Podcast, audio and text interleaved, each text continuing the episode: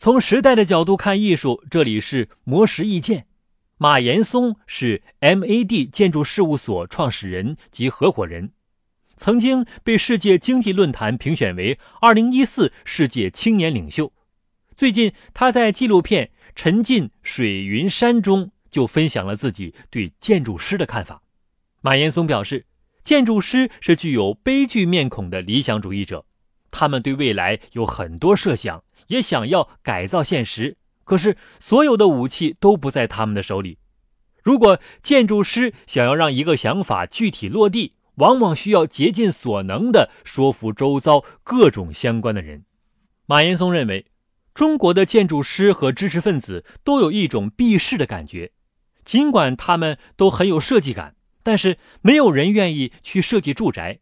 这就导致中国的住宅看起来千篇一律。因为建筑师们觉得，一旦入市和这些企业、政府合作，就可能因为合作方的失败导致自己的失败。而且，中国的建筑师不认为自己能去挑战、改变这个世界，也没有我能打破他的想法。他们认为我的存在就是我的价值，但实际上，这对建筑师来说是不现实的，因为只停留在嘴上却不做任何行动，什么也改变不了。而在日本，所有重要的建筑师全都设计过住宅，住宅显得风格各异，因为日本建筑师认为被现实击败或者跟他对抗都是一种存在的价值，他们也会更加看重过程的意义，努力做好这件事。对马岩松个人而言，他更喜欢流线的、自然的、写意的东西，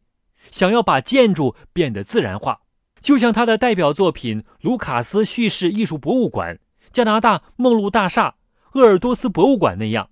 同时他也希望自己的作品能促使人们跟世界产生情感上的对话。